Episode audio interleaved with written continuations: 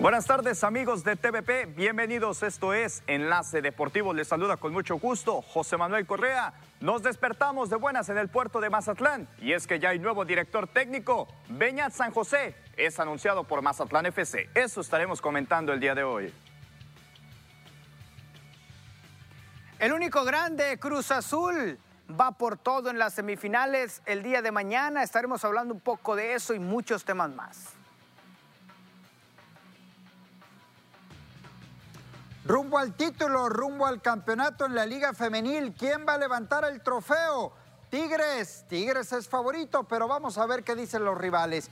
Vamos a la vamos a arrancar en Enlace Deportivo.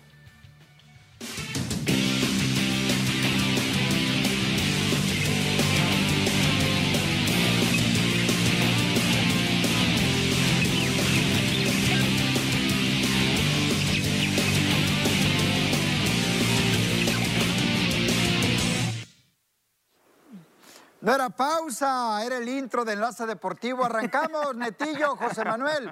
¿Cómo están? Buenas tardes, bienvenidos. ¿Qué tal? Buena tarde a todo el auditorio de TVP. Gracias por estar sintonizando pues TVP, no Enlace Deportivo. Tenemos bastante información, así que quédese con nosotros. Buenas tardes, Abisaid Netillo. Pues sí, ya mandábamos a un corte, pero hay un tema interesante. Se rompe esa maldición y ese esquema de la baraja de directores técnicos en Mazatlán FC y llega ahora Beñat San José a dirigir en el puerto de Mazatlán. Esa es la noticia novedosa que hay en la Liga Así es, José Manuel, y con eso vamos a arrancar. Pero antes de meternos de lleno, ¿quién es Beñat San José? Este hombre que va a dirigir al conjunto del Mazatlán FC en lo que viene para este torneo, lo que vendrá para el torneo Apertura. Él debutó en las inferiores de la Real Sociedad, él es español, es de San Sebastián precisamente, un hombre que tiene un total de 259 partidos, 117 ganados, 60 empates, 82 perdidos, 52.89. La efectividad, cuatro títulos como director técnico, Copa del Rey Arabia Saudita en el 2013 con el Al Ittihad. Eh, dos eh, Primera División de Bolivia en el 2017 con el Bolívar y uno en la Primera División de Chile con el conjunto de la Universidad Católica, que para ser sinceros creo que ese de la Universidad Católica podría ser su mejor carta de presentación. Lo decíamos, eh, Netillo, José Manuel, yo de entrada no es que aplauda, pero me parece una buena apuesta del Mazatlán. Fracasaste con un técnico joven en México, fracasaste con un técnico experimentado en México como Tomás Boy. Van a una apuesta con un técnico pues que no ha estado en el fútbol mexicano. ¿Qué tan bueno, qué tan malo será eso para el Mazatlán? Mira, yo creo que primero eh, le comentaba ahorita a, a José Manuel que va a ser el reto más difícil que va a enfrentar. Digo, el tema de la Universidad Católica eh, en Chile está bien, es un buen palmarés, es una, es una buena presentación, una buena carta, pero realmente eso representa que va a tener la calidad para enfrentarse a la Liga Mexicana con un Mazatlán. O sea, no estás eh, teniendo a uno de los mejores equipos de la Liga MX. Ese es realmente el reto, hacer algo con Mazatlán. Entiendo que a lo mejor para el equipo de Mazatlán este siguiente torneo no va a ser ah, ser campeón, sino mantenerse fuera de la zona de, de los últimos, del cociente y no pagar esa multa. Pero realmente puede San José hacer algo con Mazatlán que pueda dejarnos, eso es lo, eso es lo interesante al final de cuentas porque es la apuesta, ¿no? De decir, es algo diferente, no es alguien que conoce, porque puede hacer algo. Así están los de liguilla, ¿eh? Todos los que están en liguilla no conocían el fútbol mexicano. Mira, si bien es un proyecto nuevo, hay que decirlo, el de Mazatlán FC sería el tercer director técnico y vendría a ser el segundo joven. Tomás Boya pues tenía su edad avanzada y ya conoce las estrategias del fútbol mexicano. Llega un hombre de 41 años que ha dirigido, si bien en España, en el viejo continente, en Arabia Saudita, conoce el fútbol sudamericano, pero ahora le toca experimentar con un Mazatlán FC, como lo señalas tú, Netillo, que tiene carencias defensivas, mediocampistas, tiene muchas carencias y tiene mucho que trabajar este director técnico de cara a lo que se viene en el siguiente torneo. Algo que yo quisiera señalar, su último equipo fue en la Liga de Bélgica ¿Y qué tanto le puede servir a este director técnico estar perdido desde 2020 sin tener actividad y fue corrido inclusive por los malos resultados que estuvo entregando en, los últimos, en los últimos cinco partidos? Así que le servirá a Mazatlán FC traer a un nuevo director técnico de origen español o debieron haber apuntado por la baraja de la Liga Mira, eh, en respuesta a eso, pero también les lanzo la pregunta. Yo comentaba en días pasados el tema del Arcamón sobre todo y el tema de Pesolano. Y sin tomar en cuenta Almada, ¿eh? que a lo mejor un técnico con un poquito más de experiencia. No, y Solari también, Isaías. Más no en México. Y Solari, aunque Solari jugó en México, y eso sí puede marcar diferencia, ¿no? Ya y quedó eliminado, ¿no? Y quedó eliminado, más o, menos te das cuenta cómo se juega. Pero cuando llegas de cero, como en este caso eh, Beñat, bueno, Diego Coca también jugó con el Atlas en nuestro país, pero el caso del Arcamón, por ejemplo, el caso de Almada y el caso de Pesolano han dejado mucho de qué hablar. No, insisto, José Manuel, Diego Coca sí jugó en México, pero estos técnicos no, no lo conocían, llegaron y tres de ellos están en semifinales. Ahora, la cuestión va con, con San José. Eh, no conoce el fútbol mexicano, me parece que son regulares sus cartas de presentación. Aquí la pregunta viene, ¿qué proceso va a tener este técnico con el Mazatlán? La base que traes y es que no hay de otra. ¿Qué jugadores le vas a traer para tener eh, una trayectoria importante en el Mazatlán? ¿Ustedes qué opinan al respecto? Es, que es lo que realmente digo yo, ese es el reto. No, no, no es que llegue eh, un técnico y, ya ponga orden y pueda hacer algo con, el equipo, sino que realmente eh, se han visto las deficiencias que tiene el Mazatlán FC y quién puede reforzar. Ahora, yo voy a destacar algo. Qué bueno que Mazatlán trae a alguien que no conoce el fútbol mexicano y que trae una idea diferente, que trae un pensamiento, una filosofía diferente para ver si le cambia la cara un poquito a Mazatlán. No, no hablo de que vaya a campeonar, insisto, no hablo de que va a campeonar pero sí que le pueda dar otra cara. No sé si para bien o para mal, pero le va a cambiar totalmente el giro a este Mazatlán que desde que llegó con Palencia no ha dado buenos resultados desde mi punto de vista. Creo que Mazatlán necesitaba un cambio de aire, que esto se lo va a dar Beñac San José, porque trae otra filosofía, trae otro estilo, trae otra forma. ¿Qué es lo que ha pasado con estos técnicos que mencionas, Abisaid? Traen otro estilo, traen otra escuela, traen otra, otra forma de trabajar. Es cierto que se enfrentan, se enfrentan al fútbol mexicano, que es totalmente distinto a donde, han, a donde han trabajado, y a veces se les complica como Pesolano, que al principio batalló bastante pero después que le salieron los resultados, ahí está en semifinales. Mira, fíjate, Netillo, señalas algo interesante y dices que hay directores técnicos que llevan un proceso y una filosofía diferente del fútbol. Aquí la cuestión es que con Juan Francisco Palencia intentaste con un director técnico que si bien joven, pero que venía de recibir una escuela en el fútbol de España.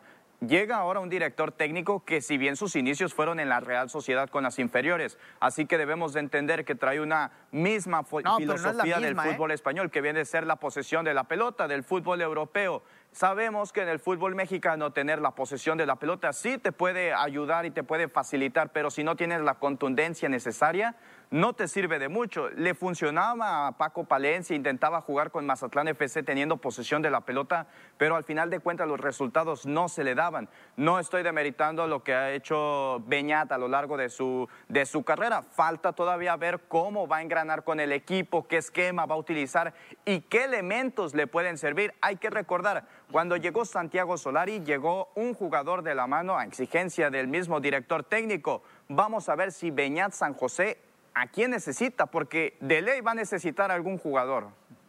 Pero eso, eso lo platicamos y seguimos ahondando en el tema tras la pausa. Ahora sí vamos a la pausa. Aquí en Enlace Deportivo regresamos.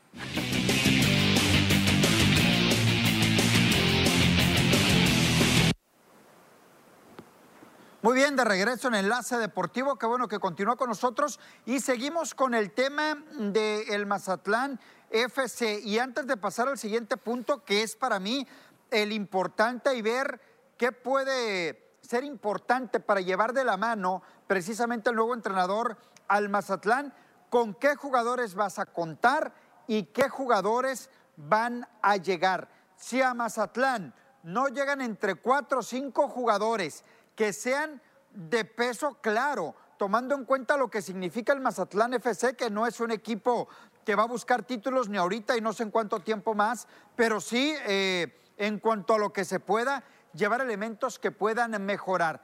Para ello, Netillo, José Manuel, hay que ver, hay que echar un vistazo a qué jugadores cumplen contrato y quiénes se pueden quedar y quiénes se pueden ir o quiénes deben de quedarse y quiénes deben irse. ¿Cómo ven?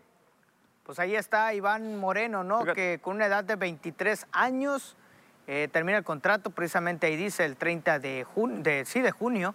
Y bueno, nada más dos partidos, 25 minutos y ningún juego titular. Y bueno, lo demás no tiene nada de actividad.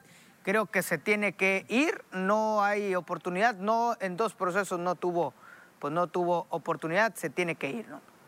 sí. de acuerdo. Fíjate, para mi parecer, este jugador es joven y si bien Mazatlán FC le puede sacar al menos provecho mandándolo a préstamo si es que quiere pertenecer todavía con su carta o si bien transferirlo para adquirir un poco de y tener ingresos en lo que viene a ser el mercado y ahora sí poder adquirir al menos a un jugador que te pueda garantizar una promesa. Lo señalas bien, Netillo, dos, dos procesos y no recibiste la confianza de ninguno de los dos técnicos. José Ortiz, defensa central. Tú dímelo. A e, Este punto es muy importante y lo digo porque ocupa una plaza de extranjero. Seguramente está cobrando bien, es ecuatoriano, si no me equivoco, ¿verdad? Colombiano, es colombiano Ortiz, exacto, es colombiano. La verdad, mucho que desear. Eh, un hombre, a pesar de, de la posición que ocupa defensa central, cinco tarjetas amarillas, no fue expulsado en el torneo, tuvo 12 partidos como titular 961 minutos los que tuvo la oportunidad de jugar, 13 partidos, de 17 terminó su contrato, muy joven, eso sí, pero yo creo que queda mucho de ver Ortiz. Yo creo que tendrían que buscar por otro lado un defensa Pero te faltó un dato ahí, autogoles, porque e, eso te, te gustó a ti, ¿no? Ese dato sí te gusta a ti porque fue el que le dio la victoria a las Águilas del América. no, no, o sea, pero independientemente que tiene razón, tío, porque ahí le costó eh, no sumar un punto que, que, pudo significar el avanzar a la siguiente ronda, pero yo creo que ya por su juego eh, queda mucho de ver este jugador. Pero fíjate, en el tema de José Ortiz, creo que se debería analizar a detalle. Si bien con los dos directores técnicos tuvo un proceso y no, pues es que no había más, José Manuel hay que ver, hay que ver con Beñat José. Es que hay que, hay que entender hasta cierto punto que José Ortiz se es un jugador que juega naturalmente como lateral derecho, pero los directores técnicos por su cuerpo, por su tamaño, por su estatura lo colocan en la defensa central, pero su posición natural es la lateral por derecha. Pues. Y hay que decirlo, cuando este jugador ha sido utilizado por esa banda, lo ha hecho bien en cuestión ofensiva. En la defensiva le han ganado la espalda y tiene algunas carencias, pero si bien este, este jugador yo sí le veo futuro en Mazatlán eh, FC y creo que... que la inteligente decisión que debería hacer la directiva es mantenerlo si es que quieres sacarle algún provecho, alguna ganancia. Si no te garantiza nada para la siguiente campaña, ahora sí, mandarlo a préstamo. difiero totalmente, José Manuel, contigo. Es muy joven, creo que todavía le faltan algunos dos, tres años, cuatro, por decir, para que tome alguna madurez, ¿no? Dentro del, del fútbol mexicano, ¿no? Que ya que ya le, falta, va llegando, está ahí eh, encontrando algunos, algunos de estos. Pero bueno, ya nos vamos al tema de el Quick Mendoza, eh, con edad de 31 años, el Quick que, que, bueno, ya tiene un proceso con, este, con esta administración, por decirlo así, tiene dos procesos con este equipo eh, y lo ha hecho bien hasta este último torneo. Creo que se cayó, no sé si fue el proceso con Tomás Boy, pero yo mantendría al Quick Mendoza porque te ha dado muy buenos torneos a excepción del último nada más. Y si dejas que, San José, que el nuevo técnico, haga algo con el Quick, creo que sí te lo va a hacer. Es un extremo por derecha que te juega muy bien, tiene enganche, tiene, te, encara, eh, manda centro, está constantemente en el ataque. Yo dejaría al Quick Mendoza, ¿eh? Para mí es de lo más regular que tuvo, perdón José Manuel, así rapidito, para mí es de lo más regular que, que tiene el Mazatlán 31 años de edad, es joven relativamente o, veterano joven todavía, con algo de experiencia, sabe lo que es ser campeón en el fútbol mexicano. No es una gran figura de nuestro país, pero sí un jugador cumplidor. Antes de, que des tu punto de vista, José Manuel, Ernesto, ¿cómo estás? Eh, me gustaría escucharte también en el tema, sobre todo de Ortiz, que ya lo tocamos, y ahora el tema del Queen Mendoza. Avisad, ¿cómo estás? Eh, chicos, muy buenas tardes, ¿no? Aquí llegando a, lo que viene a ser el programa. Efectivamente, yo, yo también que creo que la salida de José Ortiz tendría que ser de ya, porque después ni, ni, lo vas a poder vender y lo vas a tener que regalar, ¿no? Es un jugador que, si bien es cierto, se le ha dado la oportunidad con diferentes técnicos, con los dos que ha estado, con tanto con Palencia, con Tomás Boy, eh, la verdad no ha llenado, ¿no? Y hemos visto que se equivoca bastante. Lo del Quid Mendoza, yo sí lo dejaría a este jugador, ¿eh? A mí, y, y Netillo, yo difiero contigo, yo creo que este segundo torneo entrando de cambio como revulsivo le funcionó eh, muchas veces, nada más que a, sí, Tomás pero Boy, a, a lo que me refiero es que ya no fue titular, pues. Mira, no, pero como cambio lo hizo muy bien. Fíjate, ¿eh? eso, eso, que señala, eso que señala Netillo es muy cierto. Quick Mendoza eh, se estuvo apagando poco a poco, si bien al inicio, de, al inicio de las campañas del Guardianes 2021, el Quick Mendoza estuvo haciendo las cosas bastante bien y le estaba respondiendo a Tomás Boy. Poco a poco se fue apagando ese regate, ese enganche, como lo señalamos nosotros, y de ahí un poco fue perdiendo un poco la confianza de Tomás Boy. Si bien entraba como cambio, pero, a, veces, pero a veces, pero a veces presentaba algunos fallos en centros, tratar de hacer la individual y excedía mucho en usar eso. Sí, pero mira. Y hay que entender hasta cierto punto. Es, un, es fútbol y es un juego colectivo y tienes que pasar la pelota. Si Quick Mendoza sigue en ese no, momento. pero es parte del juego. Mira, es un jugador que encara, es un jugador que se va y se enfrenta. Pero si no te responde. José Manuel, está bien. Eh, eso es lo bueno. Pero mira, Netillo, Netillo, Netillo, no está, no está respondiendo contra los contrincantes. ¿Un torneo? ¿Qué debes de hacer? Torneo? Cambiar tu ¿Por esquema. un torneo ya lo vas a echar? Digo, qué bueno que no eres directivo, ¿eh? qué bueno que no eres directivo. con todo respeto, nada más para contestarle a, José Manuel. Mira, José Manuel, pueda que tengas razón en alguno de tus puntos, pero tienes que analizar todo a fondo, todo lo que es el plantel Mazatlán y lo que eres como equipo. No puedes deshacerte de todos los jugadores y si hay unos que van a salir, yo sí creo, no sé si para titular o para suplente, pero sí para formar la plantilla del Mazatlán, creo que sí lo debes de dejar al, al Quick Mendoza. ¿eh? Hay jugadores que lo hacen bien como suplente y para mí eh, lo del Quick Mendoza, para mí cumple como suplente, ¿no? Quizá ya no para llenar el ojo como titular. El Chino Millar, ¿qué opinan del Chino Millar? ¿Cómo lo ven? ¿Que cumple contrato? ¿Debe irse o debe mantenerse en el Es que lo, del Chino Millar es complicado porque es un emblema, ¿no? De tu, de tu equipo, es, es, un capitán, eh, representa muy bien a, a Mazatlán. Digo, todavía no hay una identidad con Mazatlán todavía, pero eh, eh, el Chino Millar viene con todo el proceso, ¿no? Viene, viene todo el proceso y, tiene, pero tiene 39 años. Eso realmente es lo que pone un asterisco ahí para decir, lo dejo, lo mantengo, que se vaya. ¿Por qué? La otra es decirle, Chino, ¿qué onda? ¿Ya te quieres retirar para retirarte con el Mazatlán en la próxima temporada? Hacerte un contrato, pero para el retiro porque ya no te funciona como tal el Chino Millar, que estuvo entrando de, cambio en algunos partidos, pero para ahora sí calmar eh, los ataques del, equipo rival en el medio campo, eh, fusionándose como central ahí, como un quinto, como un tercer central, pero el chino Millar, ya 39 años de edad, creo que ya es complicado. Pero no se ¿eh? le notaban tanto los 39 en el año, ¿eh? Totalmente. Yo coincido con, José Manuel, o sea, de 39, pero hay jugadores que tienen 25 y se ven de 40, ¿no? Pues ahorita hablamos la verdad, de a sus 39 años rindió, sí, rindió mucho, muchos más que varios del pero equipo. Pero aquí apenas ocho partidos, perdón, José Manuel, apenas ocho partidos y cuatro como titular son menos de 400 minutos jugados, me parece que fue muy poca la actividad. Yo lo que voy a coincidir con Etillo es que le puede leer la cartilla a Mazatlán y decirle, a ver, te doy contrato por seis meses. ¿Sí? Te doy contrato por seis meses. Si te quieres retirar, digo, ya tiene 39 años de edad, eh, ¿me puedes ayudar a lo mejor estos seis meses? O, qué va a pasar, ¿no? Eh, muchas veces ¿cuánto cobra? ¿Cuánto cobra este jugador? También es muy importante, Ernesto, para ver si vale la pena pagarle lo que cobras o buscar por otro lado contrato de, un año para otro jugador que te pueda rendir en esa e-, posición. Mira, ese tipo de jugadores... Mira, para agregar, para agregar como dato... Adelante.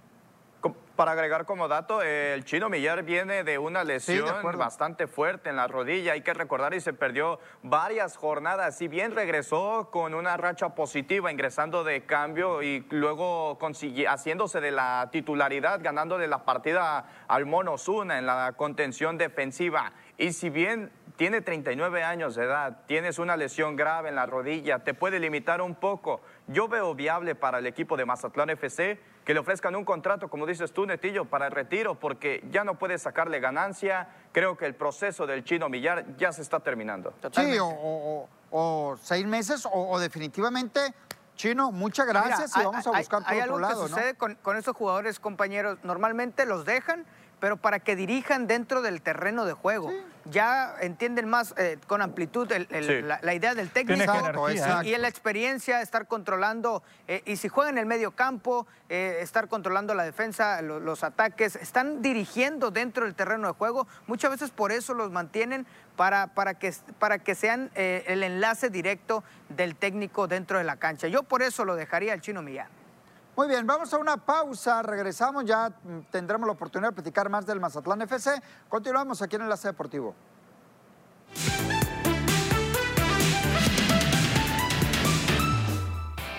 Luego de la eliminación de Rayados en cuartos de final a manos de Santos, los movimientos comenzaron a darse en el primer equipo albiazul y el primero de estos es la salida de Aldo de Nigres del cuerpo técnico de Javier Aguirre. El ex delantero regio será ahora director técnico en el equipo que tendrá el Monterrey en la Liga de Expansión, una escuadra que decidieron adquirir para foguear a sus jóvenes que por su edad ya no entran en la sub-20 y que en la primera división aún no tendrán oportunidad. La idea del Monterrey es que de Nigris tome experiencia en el banquillo para que en un futuro pueda dirigir al primer equipo de la pandilla.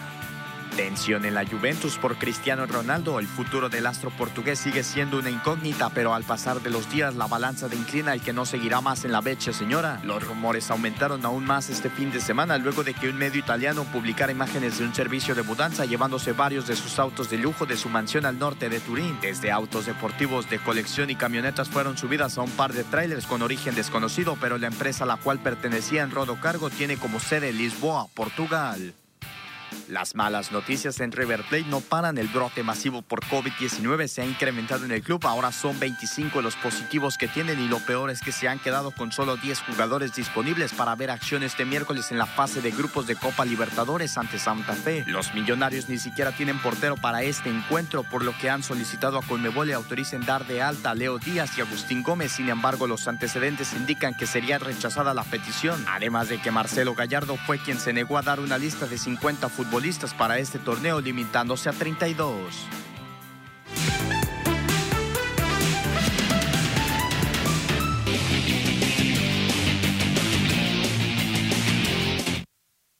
la neta. Muy bien, de regreso en Enlace Deportivo, qué bueno que continúa con nosotros. La liguilla del Torneo Guardianes 2021 eh, está por reanudarse, pero ya en su etapa de semifinales, miércoles y jueves. Para mañana le toca el turno a Cruz Azul. Cruz Azul ante Pachuca. Aquí Cruz Azul muy bien aprovecha la situación de su posición en la tabla. Ellos jugaron el sábado, Pachuca jugó el domingo, un día más de descanso y se enfrentan el día de mañana. Antes de meternos de lleno al tema, vamos a escuchar a Santiago Jiménez, quien habló previo al compromiso de ida. Sí, como bien dices, yo creo que Pachuca fue de los equipos que mejor cerró el torneo. Eh, sabemos de, de, su jerarquía, la verdad es que tienen un plantel bastante bueno. Eh, en el partido contra Chivas y contra América se vio mucha garra eh, en sus jugadores y lo único que tenemos que hacer es hacer lo nuestro. por ahí sí estudiar al rival, pero no pensar tanto en ellos, sino en nosotros y en hacer bien lo que tenemos que hacer. Venimos teniendo un gran torneo, entonces no tenemos que cambiar muchas cosas. Muy bien, pues ahí está Santiago Jiménez hablando previo al compromiso de mañana. Coincido con él, es más corazón, más garra. Han puesto fútbol, claro que han puesto fútbol. Yo me refería a la calidad que pueden tener los elementos de Pachuca, que con toda justicia están instalados en la ronda de semifinales. Pero ¿le va a alcanzar para derrotar a Cruz Azul e instalarse en la final Pachuca eh. o Cruz Azul debe de tener el caminito directito hasta el título? A ver, yo creo que si nos vamos nombre, nombre por nombre, claro que el Cruz Azul debe de ser el, el favorito a avanzar, pero a como avanzó el Pachuca y como avanzó Cruz Azul, creo que Pachuca tiene con qué eliminar también al Cruz Azul, ¿eh? No va a ser nada fácil. Pachuca avanzó empatando, ¿eh? No, señor, pero ¿cómo, empatas?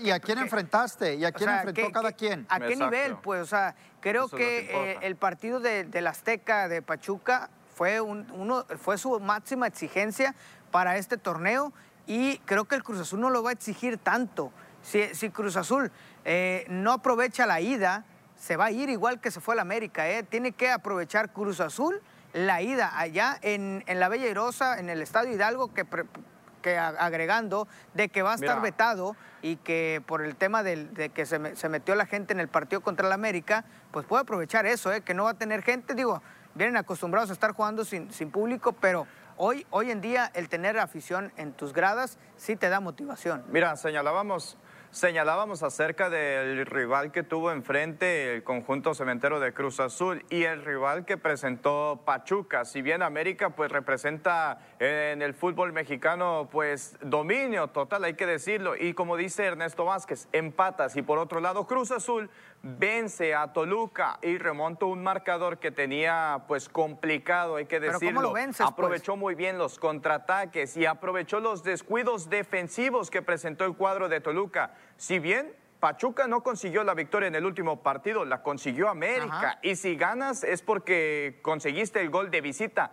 Ese dato es interesante porque para mí Cruz Azul viene de una victoria y viene de ganar la llave. Y si bien Pachuca viene de empatarla y ganarse y conseguir el pase a las semifinales por el gol de visita, para mí para mí no garantiza que Pachuca vaya a ganar. Para mí Cruz Azul la ganó bien, ¿eh? No, no sé de dónde sacas de, y cómo la ganó. no, no, no, pero le costó trabajo, Ernesto. le costó trabajo. Pudo meter ya lo dije. A nueve ¿eh? minutos de que terminara el partido, Cruz Azul estaba eliminado, ¿eh? Pero no estaba jugando no, contra de acuerdo, O sea, de acuerdo, precisamente. Entonces, ¿por qué hablas de que el Pachuca eh, empató la llave? Ay, empató la llave. ¿Contra quién empató la llave? Con todo respeto. Contra, contra la América, que, le dio la vuelta y estuvo ahí. No, no, no, no, no, no, no estoy hablando. No, no, no, estamos hablando del Pachuca. Estamos hablando del Pachuca, no quieres voltear la tortilla. No, no, el Pachuca le ganó al América, lo eliminó y eso le da mucha ventaja sobre Cruz Azul por cómo cerró el América.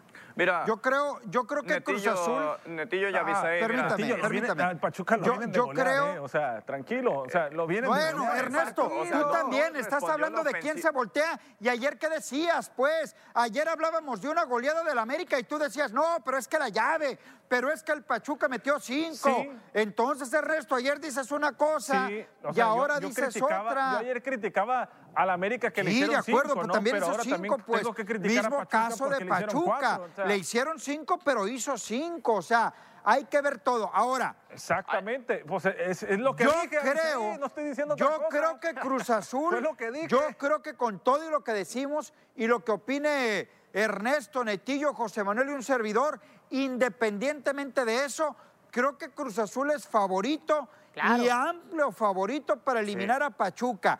Que Pachuca le puede dar pelea y lo puede eliminar pues ahí está la prueba de lo que acaba de pasar. No, pero es que el Puebla puede meterse a la final y ser campeón, ahí todo puede pasar aquí. Es, favorito el mexicano, todos pueden ganar en este fútbol mexicano. Las, las mismas posibilidades que tenían en el repechaje, equipos que habían clasificado ahí, hasta los que quedaron en los cuatro de manera directa, tienen las mismas posibilidades de quedar campeón. Hay que decirlo, solamente queda en entrar en No. Aquí la cuestión es que Cruz Azul viene de conseguir la victoria contra un rival que si bien no es sencillo y rompiste una maldición, una racha positiva que mantenía Toluca sobre ti. Ahora Cruz Azul, si nos vamos por individualidades creo que le gana y sobrepasa el conjunto de Pachuca. Y si bien Juan Reynoso ya recibió su primer susto en el juego de ida ante Toluca, haciendo experimentos de dejar en la banca a Jonathan y también a Orbelín Pineda en la banca, ahora tienes que concentrarte en la ida y no permitir que te hagan goles. A ver, explícame algo. ¿Cómo es que desde la jornada 1 apoyabas totalmente a Pesolano, el estilo de juego, que era el mejor director técnico del fútbol mexicano, que tiene una idea clara, y ahora hablas de que el Cruz Azul lo va a eliminar. no te entiendo. Ayer defendías a la América cuando todo el torneo le echaste. Netillo, tú estás defendiendo a la América en estos momentos. Está mal, tú estás ¿eh? apoyando. Está mal. ¿Por qué estoy mal, Netillo? ¿Por qué estoy mal? Estás mal tú. No, tienes Yo estoy siendo prudente una y cosa es la cruda realidad. Ahorita Cruz Azul es amplio favorito sobre Pachuca y te estoy dando los argumentos sólidos, no estoy hablando en el limbo. No, no, no, yo creo que, que no es amplio favorito. Creo que, que el, el, Cruz Azul va a batallar contra el Pachuca.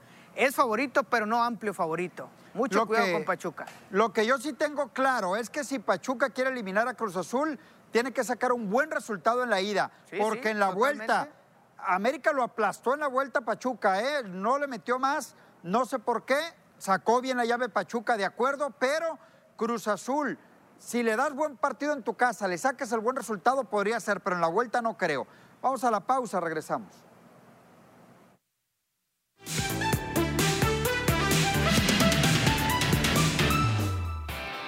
La Federación Mexicana de Fútbol anunció que la selección femenil que dirige Mónica Vergara tendrá una gira de preparación en Japón en donde jugará un partido amistoso contra el conjunto de las niponas. El encuentro se llevará a cabo el domingo 13 de junio en Toshigi, Japón. Las jugadoras tendrán su gira de preparación del 8 al 17 de junio.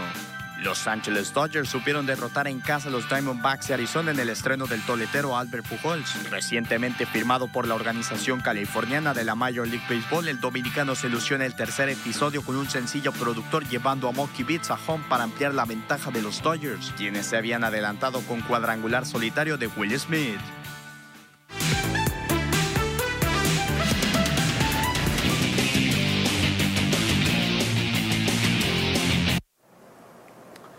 Estamos de regreso en Enlace Deportivo, qué bueno que continúa con nosotros. Vamos al tema del béisbol de las grandes ligas y los mexicanos en el mejor eh, béisbol del mundo. Noticias no tan buenas como el tema de Ramón Urias del equipo de los Orioles de Baltimore.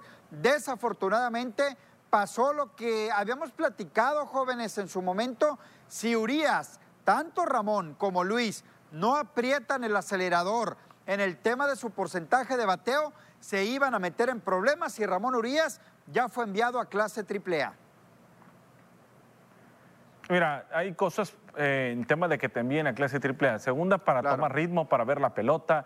Eh, para estar ahí, para volver a hacer contacto. Sabemos de la calidad que tiene con el guante, eso no queda en discusión, pero ahorita, hoy en día, Grandes Ligas no te exige solamente defensiva, te exige ser un, jugador completo. ¿A qué voy con esto? balance. Te, te, pide tener esa buena defensiva, que es lo principal, y, te pide el bat, ¿no? Te va a pedir el bat y velocidad. Ya ahora tienen que ser eh, un pelotero físico, atlético eh, de, manera extensa, ¿no? Batear, producir carreras, estar en las bases, la chamba de él era estar en las bases para poderlo traer a la registradora y ese era el punto que le estaba faltando a Ramón Urias. Esperemos con, con, esta visita a AAA pueda ser llamado de nueva cuenta, que, que, yo, que yo creo que lo va a hacer, ¿no? Con el equipo de los Orioles de Baltimore, lo volverán a, regresar al primer equipo, pero estar ahí para tener contacto con la pelota en AAA. Yo me atrevo, Pero ahora ocupará su lugar Más el, el contacto con, con, la pelota, o sea, tener bateo, buen, buen porcentaje de bateo, antes que una buena defensiva, que sabemos que Ramón Urias la tiene pero si no tienes buen porcentaje de bateo,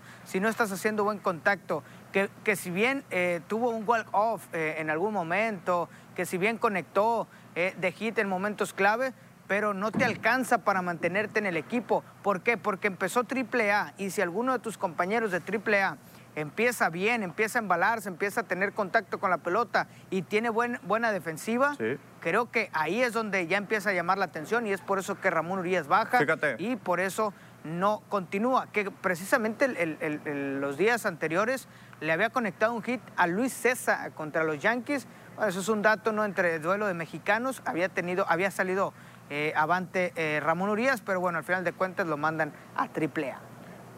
Mira, uno pensaría que subirían a un, a un toletero, que subirían a alguien que conectara hits, pero no, suben a un lanzador zurdo, Bruce Zimmerman, que si bien estaba teniendo participación en AAA, y si bien los números de Ramón Urias son pobres, bateando para punto 226, conectando un cuadrangular y seis carreras impulsadas, todo esto en 24 juegos. Si bien como lo dice Ernesto Vázquez, a la defensiva no es malo, pero debe de haber un balance en las grandes ligas. No, mira, Netillo, yo, yo, por ejemplo, les pongo el caso de Esteban Quirós, ¿no? ¿Cuánto tiempo está picando piedra en sucursales y no puede subir?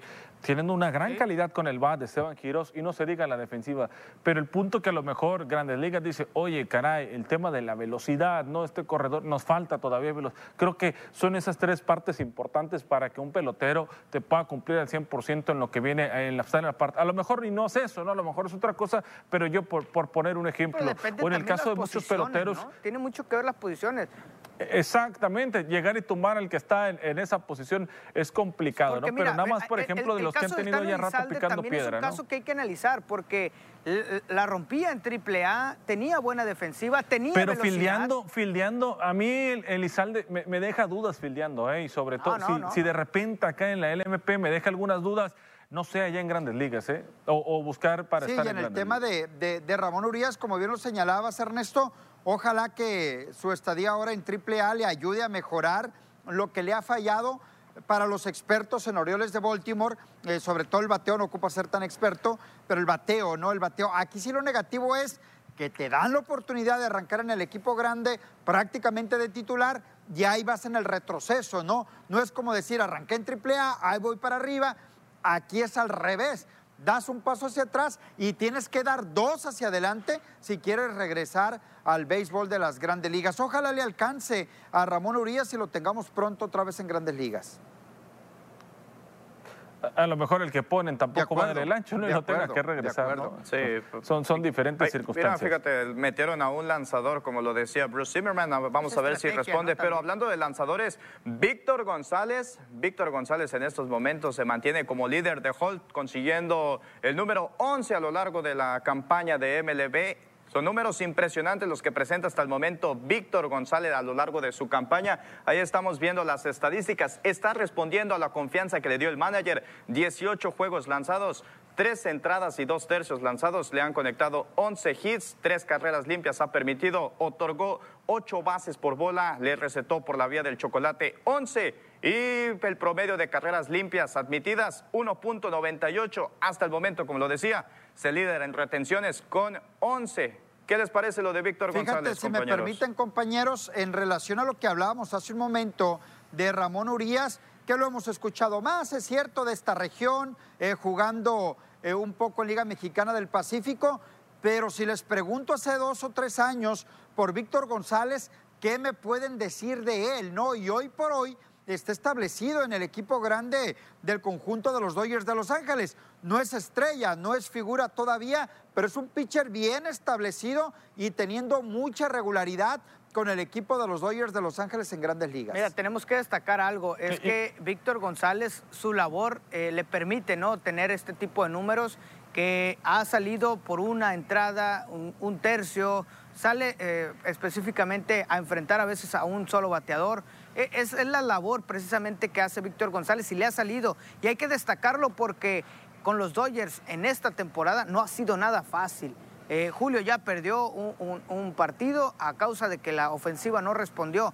Entonces lo de Víctor sale en un momento clave cuando tiene que detener a la ofensiva del equipo rival y le ha funcionado. 11 holds son muy buenos para Víctor González y para ser una de las temporadas más importantes de su carrera, dejando fuera la del campeonato. ¿Por qué? Porque la del campeonato no es parámetro para decir que Víctor González ya es un lanzador de grandes ligas. Esta va a ser la que lo va a definir como un lanzador de grandes ligas.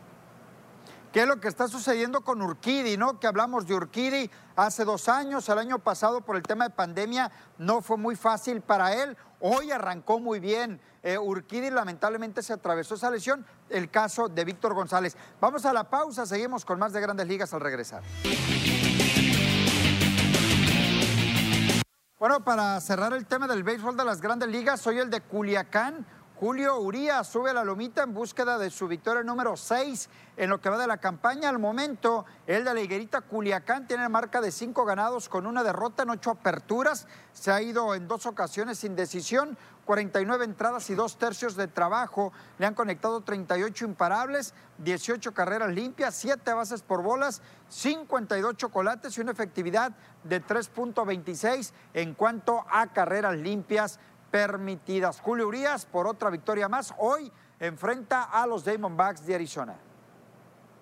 Ante Merrick Kelly será el, el duelo de picheo que tenga el día de hoy, Julio, ¿no? Viene de una estupenda apertura, buscando igualar y mantener eh, en sus números, que está demostrando que se va a quedar ahí, ¿no? Se va a quedar en la rotación eh, y, así lo será durante toda la temporada, que era lo que quería Julio, ¿no? Después de, de un buen 2020 para él en, el equipo, pero le faltaba ese saltito de estar consolidándose con lo que era la rotación abridora y hoy lo está haciendo mejor que nunca. 8 de la noche con 10 minutos estará arrancando el partido eh, donde Julio Urias va a buscar esa sexta, sexta victoria en lo que va de la campaña para mi punto de vista, buen trabajo, muy buen trabajo el que ha hecho Julio al momento. Aquí pues va a alargar más eh, la racha de victorias que pueda tener en lo que es esta campaña de más que consolidación para el de Culiacán, Sinaloa en la Gran Carpa. Sí, mencionar que los Dodgers de Los Ángeles también presentaron a Albert Pujols, ¿no? Que pues llamó la atención llamó la atención y puede ser el, primer partido que juegue, ¿no? Eh, Albert Pujols como primera base. Ya, creo que ya, ya, jugó, ya, jugó, su primer partido, eh, ya conectó, eh, pues llama la atención que Albert Pujols eh, pues haya sido contratado por el tema pues de, de, la edad, pero dice que todavía le queda batería y que en los, en los, en los angelinos pues todavía ya no lo querían, ¿no? Mira, fíjate, poco a poco ha estado despertando la ofensiva de los Dodgers y estaban pasando por una mala racha. Se le presta la oportunidad con los Diamondbacks de Arizona. Julio Urias, quien hasta el momento con este respectivo rival presenta un récord de tres victorias y solamente un descalabro. Pero vamos a ver cómo le va al Culichi. Esperemos y bien y que siga aumentando y en búsqueda de esa sexta victoria. Bueno, y vamos a la recta final de la Liga MX femenil. ¿Qué tal con el equipo regiomontano? Con Tigres buscando otro título más en la Liga MX. El grande, ¿no? Ahora sí que es el grande de, esta categoría de la femenil, el equipo de Tigres metiéndose a la sexta final de siete jugadas, ¿no? La, otra final fue contra Pachuca y, y, Chivas, que precisamente Chivas es, es quien también se enfrentará a las de la universidad. Eh, creo que es un, es un duelo interesante porque Chivas, después de aquel campeonato que tuvieron en 2017, si no me equivoco, en, primer, en el primer torneo, después ya no podían levantar y hoy están de nuevo cuenta en la gran final. Y vamos a ver ¿no? si, quién, sale avante porque quien tiene experiencia en las finales pues es Tigres. ¿no? Fíjate, hay que entender alguna, ¿no? Sin duda alguna que las felinas son las amplias favoritas para apuntarse el título de la victoria, pero ya lo decías, enfrenta el conjunto de Chivas también, tratando de dar de qué hablar y por qué no buscar el campeonato para ellas. Pero sin duda alguna, los equipos regiomontanos son muy importantes en el fútbol femenil, más, mucho más el conjunto de Tigres. Eh, teniendo la oportunidad Tigres y Chivas, ¿no? Chivas aquí, nada más como dato, el equipo de Mazatlán eh, perdió 2-1 contra Chivas cuando se las enfrentó y empató dos goles contra el equipo. Mira, Fíjate, y Tigres que consiguió la victoria por global de 6 goles a 3 y Chivas que respectivamente ganó la vuelta por 2 goles a 1. Va a ser una buena final interesante y duelo entre primer lugar y segundo lugar de la competición. Muy bien, vamos a una pausa, regresamos. Esto es Enlace Deportivo. De regreso en Enlace Deportivo, eh, José Manuel Neto Netillo, el, tema del Tepatitlán que se quedó con el título en la Liga de Expansión, dirán o diremos, ¿no? Poco importa o poca importancia o cómo le ha restado importancia esta categoría, pero creo que la historia del, del Tepatitlán es muy interesante, Letillo. Sí, merece, merece hablar del Tepatitlán porque era un equipo de segunda división que si bien había conseguido por ahí un campeonato y no había podido estar en ascenso por, por el tema de las, de las condiciones que ponía el ascenso en su momento y con Paco Ramírez eh, siguió el proceso. En algún momento Paco Ramírez dejó el Tepatitlán para, porque le ofreció a Dorados un contrato y después regresa al Tepatitlán y lo hace campeón de la Liga de Expansión sin presupuesto, sin equipo, sin, sin jugadores importantes. Ahí está ganando dándole al que sí tiene billetes, como lo es el, Morelia, ¿no? De acuerdo. Fíjate lo de Paco Ramírez que señala rápidamente, el equipo ha venido de menos a más y ha ido avanzando, ganó la Liga Premier, ahora ganas la Liga de Expansión, esperemos si regrese el ascenso. Por cierto, Irapuato es el que va a subir a la expansión, ¿eh? Quedó campeón en la Liga Premier. Exactamente, pues así las cosas, jóvenes, atentos a ver qué sucede, ya nos vamos, pásenla bien, nos vemos el día de mañana. ¡Ánimo!